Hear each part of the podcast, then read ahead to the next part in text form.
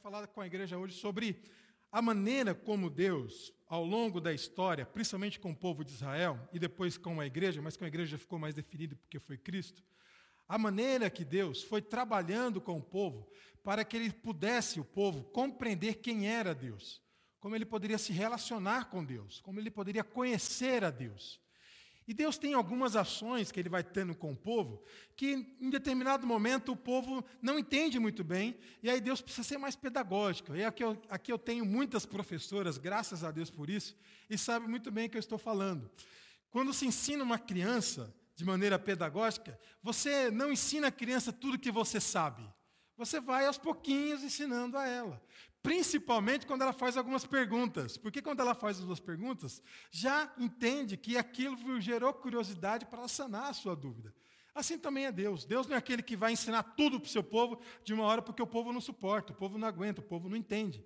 Então ele, de maneira assim, bem pedagógica, vai ensinando devagarinho para que o povo pudesse entendendo as coisas de maneira assim, tranquila. E quando surgia alguma outra curiosidade, surgia uma outra pergunta, ele se mostrava de uma outra coisa, de uma outra forma, melhor dizendo, e assim por diante. Então, assim foi Deus durante a sua trajetória. Mas teve algumas coisas que Deus demonstrou ao seu povo que foi assim, de maneira muito ríspida, sabe? Irascível mesmo. Por exemplo, quando ele não gostou nem um pouquinho de o que acontece em Números capítulo 16 com a família de Coré, e aí diz o texto que abre a terra e engole aquele povo todo, o povo ficou assustado, eita, que que isso? Mas que Deus assim bravo, né? Que ele não gostou de algumas coisas, então ficava meio bravo com algumas coisas. Mas, por outro lado, ele é aquele que trata Elias de jeito assim, bem afagoso, um vento calmo, tranquilo. Elias, sai da caverna, meu filho, estou aqui te esperando. Então, tem essas posturas de Deus no Antigo Testamento que vai mostrando para o povo como que o povo foi entendendo Deus aos poucos. De que maneira ele foi tendo. Por isso que eu estou chamando essa nossa reflexão da linguagem de Deus. A linguagem de Deus qual foi a linguagem que Deus foi tendo com o seu povo para, aprender, para que eles pudessem aprender quem ele era para o seu povo e o seu povo assim ter um relacionamento com ele. Se você ficar comigo, você vai entender uma coisa assim extraordinária dentro da trajetória bíblica ou da história bíblica de Antigo e Novo Testamento sobre essa maneira como Deus procurou falar com o seu povo, como ele procurou encontrar o seu povo e algumas posturas que ele tomou, ele de demonstrar ao seu povo, ele também recuou, porque ele falou assim: não, não vai ser o melhor caminho, não vai ser esse. Por isso que algumas ações na Bíblia são muito pedagógicas. De maneira muito pedagógica, ele vai trabalhar com o seu povo. Eu vou destacar uma primeira. Quando o povo estava muito ruim, muito ruim mesmo, porque o povo, você sabe, né? o povo é ruim. Somos ruins de natureza. Temos um problema sério. Estava muito ruim. As coisas estavam muito complicadas. Ele, então, o texto bíblico, capítulo 8 de Gênesis, aí já, posso, já pode ir para lá, 8 de Gênesis, vai dizer que teve um dilúvio. E qual era a compreensão dele? Olha, Noé, faz uma arca que eu vou colocar os animais aí, tudo que você puder recolher, porque essa turma aí, essa galera toda, esse povo todo, tá assim, o cheiro do, do pecado deles está demais, está horrível mesmo. Então faça isso, porque vai vir, vai inundar tudo, vai acabar com todo mundo, e aqueles que sobreviver, nós vamos fazer de novo, porque é como se Deus estivesse querendo dar um start. Vou dar um start, tá bom, para ver se dá um reset aí, para ver se as coisas melhoram, porque do jeito que está, não está dando legal. Tá? A CPU aí da Terra está muito ruim. Então ele faz isso. E aí, o Noé então recolhe todo mundo, e tem todo aquele trabalho de construir a arca, as pessoas zombando dele, é que você está maluco, isso aí não vai acontecer e tal. É o jeito que a Bíblia hebraica trata do dilúvio. E ele faz a arca, e aí nós já sabemos a história, porque se você cresceu na igreja, você cresceu ouvindo essa história na escola bíblica dominical, além da musiquinha Pedro, Tiago e João no barquinho. Né? Então você cresceu ouvindo isso. Dilúvio, Noé, pessoal ruim, mal. E assim, todas as vezes que Deus demonstra o seu poder no Antigo Testamento, ele esmaga. As vezes que, Jesus, que Deus demonstrou poder dele para o seu povo, para algumas pessoas, inevitavelmente ele esmagou essas pessoas. Ele esmaga. E aí a ideia do dilúvio é essa, dentro da narrativa bíblica, de que, olha, ele mostrou o seu poder de uma maneira tão intensa que ele esmagou aquelas pessoas com o seu poder. Mas quando chega no capítulo 8 de Gênesis, no verso de número 21, nós ficamos sabendo o seguinte, capítulo 8 de Gênesis, verso 21. Ficamos sabendo o seguinte: que ele olhou aquilo, viu todo o, o, o transtorno que deu, viu toda a, o problema que, que gerou, a situação toda ficou assim muito complicada, começar tudo de novo, aquele matar pessoas, animais com água. Ele olhou aquilo e falou assim: sabe de uma coisa? Demonstrar poder não vai adiantar muito. Não vai adiantar muita coisa. Não sei se é o melhor jeito de ensinar esse povo a me amar, a estar próximo de mim. Aí quando chega no capítulo 8, você que está com a sua Bíblia aberta, pode acompanhar, vou ler apenas um versículo, 8, 21. O Senhor sentiu o aroma agradável e disse a si mesmo, olha só a narrativa poética do texto, né? Disse a si mesmo, nunca mais amaldiçoarei a terra por causa do homem. Nunca mais. Nunca mais amaldiçoarei a terra por causa do homem, pois o seu coração é inteiramente inclinado para o mal desde a infância. Desde a infância. E nunca mais destruirei todos os seres vivos como fiz desta vez. Pois é. Então ele, Deus para e na narrativa do Gênesis, não adianta eu querer esmagar esse povo com o meu poder, porque o meu poder esmaga eles. Eu não vou ensinar eles a me amar um jeito que eu gostaria que fosse. Então, fazer isso não vai adiantar. Eles não vão entender, porque, olha, é desde a infância que o coração deles é inclinado para fazer o mal, para produzir aquilo que é mal. E é incrível mesmo, como duas crianças que não se conhecem, mas que colocam um brinquedo na mão delas, elas vão brigar para disputar o brinquedo. Porque é assim. Parece que tem uma coisa dentro do ser humano que não suporta compartilhar com o outro aquilo que se tem. As professoras, né, Irene, sabem muito bem disso na sala de aula. Não, larga não é assim, não. Não pode bater no coleguinha.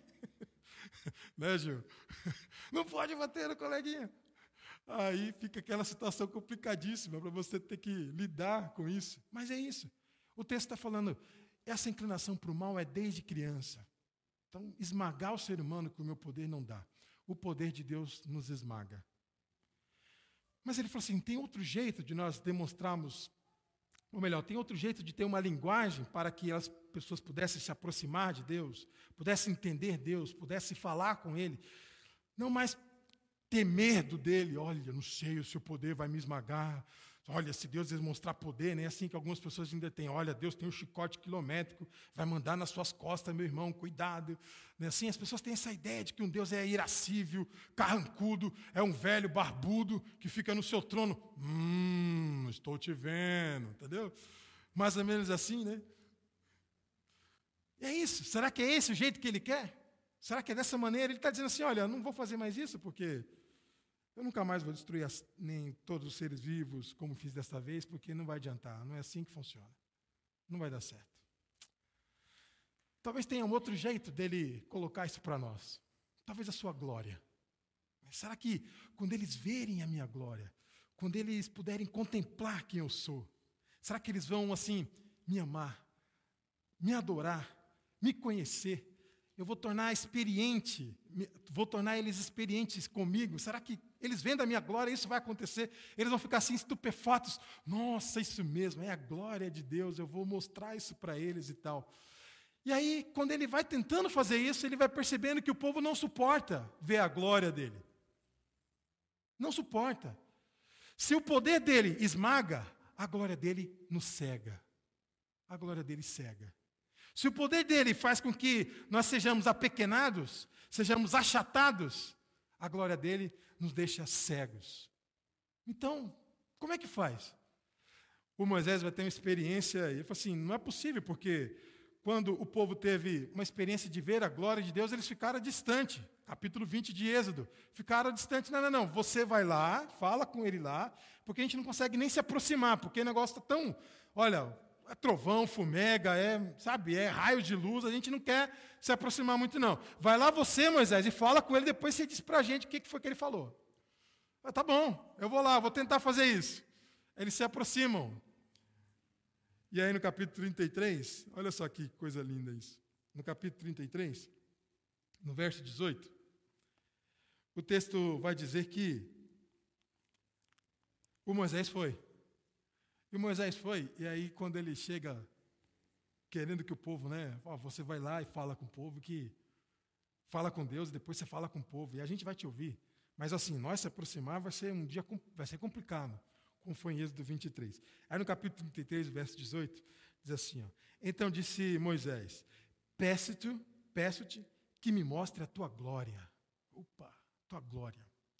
Se eu ver a tua glória, eu vou poder falar isso para o povo. Aliás, o Moisés é esperto, né? O Paulo vai tirar sarro dele depois, em 2 Coríntios capítulo 5, que ele é esperto, né?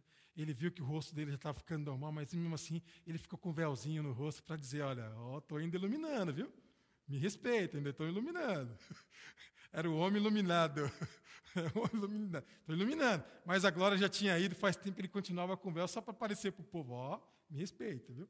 Eu ainda estou iluminando a glória de Deus. Aí ele falou assim: Peço-te que me mostre a tua glória. Verso 18. O verso 19. E Deus respondeu: Diante de você farei passar toda a minha bondade, e diante de você proclamarei o meu nome, o Senhor. Dependendo da tradução do hebraico, Elohim ou Yahweh. Terei misericórdia de quem eu quiser ter misericórdia, e terei compaixão de quem eu quiser ter compaixão. Verso 20. E acrescentou: você não poderá ver a minha face. Você não poderá ver a minha face, porque ninguém poderá ver-me e continuar vivo. Não é possível, porque a glória dele nos cega. E aí, no verso de número 21, e prosseguiu o Senhor: Há aqui um lugar perto de mim, onde você ficará, em cima de uma rocha. Quando a minha glória passar, e eu, eu o colocarei numa fenda da rocha, e o cobrirei com minha mão até que eu tenha acabado de passar. Então tirarei a minha mão e você verá as minhas costas, mas a minha face ninguém poderá ver.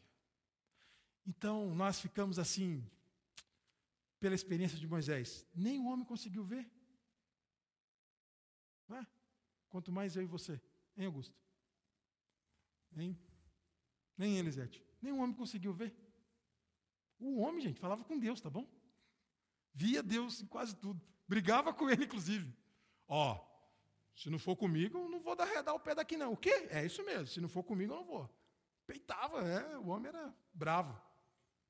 Então, se o poder dele nos esmaga, se a glória dele nos cega, como é que ele vai transmitir quem ele é para as pessoas, para o seu povo? Se o Moisés que caminhava com ele, que ouviu ele, que tirou o povo do Egito, passou pelo Mar Vermelho, viu todas as bênçãos que ele pôde fazer com esse povo no deserto. Tá frio, Deus, tá bom, vou mandar uma coluna de fogo para aquecer vocês. Tá calor, Deus, tá bom, vou mandar uma nuvem para cobrir vocês. Estamos fome, tá bom, vou dar um maná para vocês. Não, nós queremos um cardápio melhor, tá bom, vou dar cordonizes para vocês. E Moisés lá, nós queremos água, nós queremos água mineral, importada, tá bom? Se você quer água, então toma, pá, na rocha. Deus não gostou. Não é assim não, hein, garoto? Ó, não é assim que você fala comigo, viu? Não gostou. Deus não gostou. A rocha não é assim não, viu? Você tem que falar, Deus, dá água para esse povo. Mas bater na rocha achar que você pode, não é assim não. Mas esse é Moisés. E agora ele tem a experiência de ver a glória de Deus. Deus fala assim, você não pode ver. Porque ninguém vê, quando alguém vê, não fica vivo o que ele poderia fazer? Qual era o recurso que ele poderia ter para dar, para ter uma linguagem, um modo para que as pessoas pudessem ficar próxima dele, pudessem amá-lo, pudessem conhecê-lo, pudessem ter uma experiência com ele. Se o poder dele esmaga, se a glória dele cega, o que ele poderia dar para o ser humano para que eles pudessem tê-lo perto? O que? Aí você fala assim: ah, pastor, eu sei a resposta. Eu sei que você sabe. Você lê a Bíblia? sei que você sabe. Irmãos, olha só coisa linda. Apenas o amor, o amor, é a única linguagem de Deus que nós suportamos. Apenas o amor é a única linguagem de Deus que nós suportamos. Não tem outra. Não é o peso do seu poder que nos esmaga, não é a sua glória que só cabe a Ele, que nos cega, mas é o seu amor que nós podemos então nos aproximar dele. Agora eu gostaria que você isse para 1 João. Coisa linda. Esse é um dos textos mais bonitos que eu acho na Bíblia. Mas por que é o seu amor? Olha só. Ele vai fazer questão de vir, nós logo, logo vamos comemorar o Natal, ele vai fazer questão de vir na figura frágil e pequena de uma criança. E não nasce num palácio, nasce numa manjedoura cercada por animais.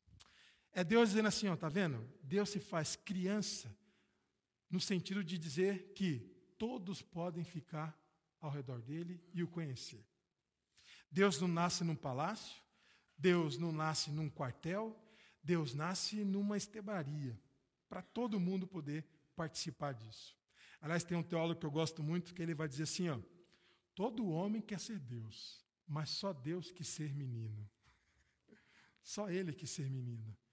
E assim de uma maneira frágil, pequena, inofensiva ali, uma criança, ele está dizendo: olha, tá vendo? Não é o peso do meu poder, não é a minha glória, mas agora é o amor que eu expresso para vocês e dou a vocês conhecido. E talvez essa seja a única forma que vocês podem suportar ao ver e ir me conhecendo de um pouco melhor. E por isso meu filho está aí. Ele pode ser aquilo que vocês estavam esperando. Porque o meu poder esmaga vocês, a minha glória cega vocês, mas o meu amor é a única linguagem que acolhe vocês. Olha só coisa linda, né? Aí ele vem, ele nasce, ele prega, ele cura, ele liberta, ele fala, ele faz uma série de coisas, e o povo ouve, o povo escuta, o povo abraça, ele come junto, ele bebe junto, ele celebra a vida, ele fica bravo, ele fica alegre, ele chora, ele tem fome, tudo ele faz durante todo esse tempo. Ele reúne então o discípulo e fala assim: está vendo? O mandamento maior que vocês podem ter na vida são só dois: é amar ao Senhor teu Deus de toda a tua alma, de todo o coração, de todo o entendimento, e também ao seu próximo como você mesmo. Se você se ama, se você se gosta, você vai querer amar o outro. Se você gosta de coisas boas para você, você vai querer coisas boas para o outro. Se você tem prazer na sua vida, você vai querer que o outro também tenha prazer na vida dele. É isso reciprocidade, alteridade com o outro. Ele faz tudo isso, reúne os seus discípulos em volta dele, e fala assim: olha, vai chegar um dia que eu não vou estar mais aqui, o Espírito Santo de Deus vai estar aqui com vocês, mas aí vai chegar um dia em que vocês vão ter que reunir comunidades. E não vai reunir comunidades em cima do peso do poder de Deus que esmaga, e nem da glória de Deus que é só dele, que nós, quando damos a glória dele para outro ou para outra pessoa, nós estamos idolatrando. A glória é só dele, e a glória dele nos cega. Vai reunir todos vocês em torno do amor, e esse amor é que vai fazer com que vocês sejam comunidade. É esse amor. A única linguagem que vocês podem suportar e a única linguagem que vocês podem passar um para o outro. Olha só que beleza. Aí vem João, que vai sintetizar isso de uma maneira incrível. João capítulo 1, no verso de 1. Diz assim, ó. Irmãos, preste atenção, é sério mesmo. Preste. Se você não prestou atenção em nada agora, ficou preocupado com outra coisa, largue isso daí, tá bom? Preste atenção agora, olha só. Isso aqui é bonito demais. Ó, o que era desde o princípio, o que ouvimos, o que vimos, ouvimos, vimos, com os nossos olhos, o que contemplamos e as nossas mãos, ó, apalparam. Isto proclamamos a respeito da palavra da vida. Vimos, ouvimos e nós pegamos nele. Pegamos nele. Isso proclamamos a respeito da palavra da vida. E a palavra na sua Bíblia está com letra maiúscula. A vida se manifestou, nós a vimos e dela damos testemunhos, e dela testemunhamos, e proclamamos a você a vida eterna, que estava com o Pai e nos foi manifestada. Aí vem o versículo 3. Nós lhes proclamamos o que vimos e ouvimos, para que vocês também tenham comunhão conosco. Nossa comunhão é com o Pai e com seu Filho Jesus Cristo. Glória a Deus. Ele está dizendo: olha, aquele que estava lá na sua glória, que conhece o poder, Aquele que tem toda a sua autoridade, tem todo o seu poder, tem toda a sua glória, se permitiu entrar na nossa história, viver entre nós, que nós podemos olhar para Ele, nós podemos pegar nele, nós podemos ouvir a Sua voz, nós podemos sentir Ele de perto, e é Ele que continua no nosso meio, e é Ele que faz com que nós tenhamos esse amor uns pelos outros, porque Ele é que faz com que o amor seja concreto na nossa caminhada. É isso que ele está dizendo. A única maneira que Deus encontrou para que a linguagem dele fosse perceptível a nós, fosse algo que pudéssemos nos aproximar dele, foi por meio do amor, porque a única linguagem que nós suportamos de Deus é o amor. É o amor. E aí agora vem a igreja. Vem a igreja. E a igreja, irmãos, a igreja é a única linguagem que Deus tem para falar com este mundo. Vou repetir. A igreja é a única linguagem que Deus tem para falar com este mundo. E qual é a linguagem da igreja? A linguagem da igreja também é do amor. Do amor. O amor não é um sentimento apenas.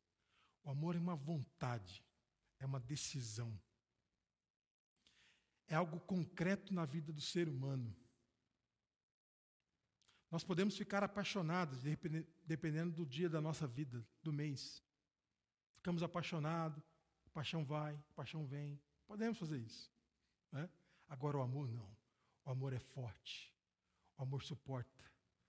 O amor fica ali, ó, porque ele não vive a partir de paixão. Ele vive a partir de algo concreto, de uma decisão tomada. Esse é o amor. Paixão não. Às vezes eu estou contente com alguma coisa, às vezes não. Mas quando se ama alguém, não é porque está contente ou descontente com alguma coisa que a pessoa deixou de fazer ou fez. O amor continua. Porque o amor não depende do que a pessoa faz ou deixa de fazer para me agradar.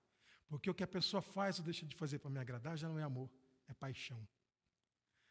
O amor não, ele continua firme, independentemente do que a pessoa faça para agradar ou desagradar. Porque um dia ela vai agradar, outro dia ela vai desagradar. E o amor fica ali, firme, porque ele é uma decisão tomada. Está baseado na vontade do ser humano. E assim também é Deus. Deus não ama, eu estou te amando hoje. Ah, não estou te amando mais. Ah, não gostei do que você falou, não estou te amando mais. Não. Deus ama sempre, porque o amor é a essência de quem Ele é. E isso só a nós foi possível por meio de Jesus Cristo. Aí agora vem a igreja. Vem a igreja e tem a missão de fazer o seguinte: dizer para o mundo: sabe qual é a linguagem de Deus para este mundo? É amar uns aos outros. A igreja deveria ser, deveria ser a principal instituição ou comunidade nesse planeta a dizer o seguinte: o que vocês precisam fazer para melhorar a vida de vocês é, primeiro, reconhecer o amor de Deus sobre vocês, e segundo, amar uns aos outros. A igreja deveria fazer isso o tempo todo. E por que, que nós deveríamos fazer isso? Vamos lá, você está com a sua Bíblia aberta em 1 João? Capítulo 4, verso 19. Por que, que nós deveríamos fazer isso? Por que, que a linguagem da igreja tem que ser o amor? Não é o peso do poder de Deus que nos esmaga, nem a sua glória que nos cega, mas é o amor. Por quê? Olha só, olha o motivo. Motivo muito simples. Muito simples e certeiro. Capítulo 4, verso 19. Bem pequenininho, bem pequenininho, pequenininho mesmo. Ele colocou ali, ó. Nós amamos, vamos dizer, vamos dizer todos juntos? Nós amamos porque Ele nos amou primeiro. É só por isso. Glória a Deus, né, Raimundo? Quer outro motivo? Não, é só esse. Nós o amamos, nós o queremos perto, nós o adoramos, nós o glorificamos, nós o louvamos. Nós o amamos porque Ele amou primeiro. Ele falou assim: Estou dando a vocês o amor. Sabe o que eu quero que vocês façam de volta? Só ame também. Só isso, né, Vilma? Ame também. Olha que coisa linda, irmãos. Coisa bonita. É por isso que a igreja tem que amar. É por isso que a igreja tem que proclamar o amor. Por quê? Porque ele já deu provas o suficiente de que ele nos ama. E isso aqui é a prova cabal que ele nos ama, ao ponto de entregar a sua vida numa cruz que depois vai ficar vazia, porque Ele nos ama. O Paulo vai dizer assim: ó, quer saber qual é a prova maior do amor de Deus por nós? Capítulo 5 de Romanos. É, de fato, a cruz. A cruz significa que Deus nos ama de uma maneira assim cabal. Não tem como mais alguém colocar nada no lugar disso. Nada. Que Deus possa nos abençoar, meu querido. Que você possa entender o que, que é o amor de Deus, o que, que é essa linguagem nossa, né? Do dia a dia. Nós não ficamos surpresos com o poder dele, que ele tem, mas quando ele demonstra, ele pode nos esmagar. Nós não ficamos surpresos com a glória dele, que ele tem, mas quando ele mostra, pode nos cegar e nos matar também, no caso de Moisés. Mas assim, ele procura um jeito de deixar as coisas tão leves, tão tranquilas, tão afáveis, tão perto de nós, que é Jesus e que é o amor. E essa linguagem nós entendemos. Né? Nós entendemos. E aí, nós temos assim, analogias dessa linguagem, né? O amor de uma mãe pelo filho, o amor de um cônjuge pelo outro, o amor entre irmãos. Nós temos vislumbre disso vislumbres, mas nenhum deles pode ser comparado ao amor dele por nós. E é por isso que ele nos amou primeiro e nós devemos amar uns aos outros. Glória a Deus.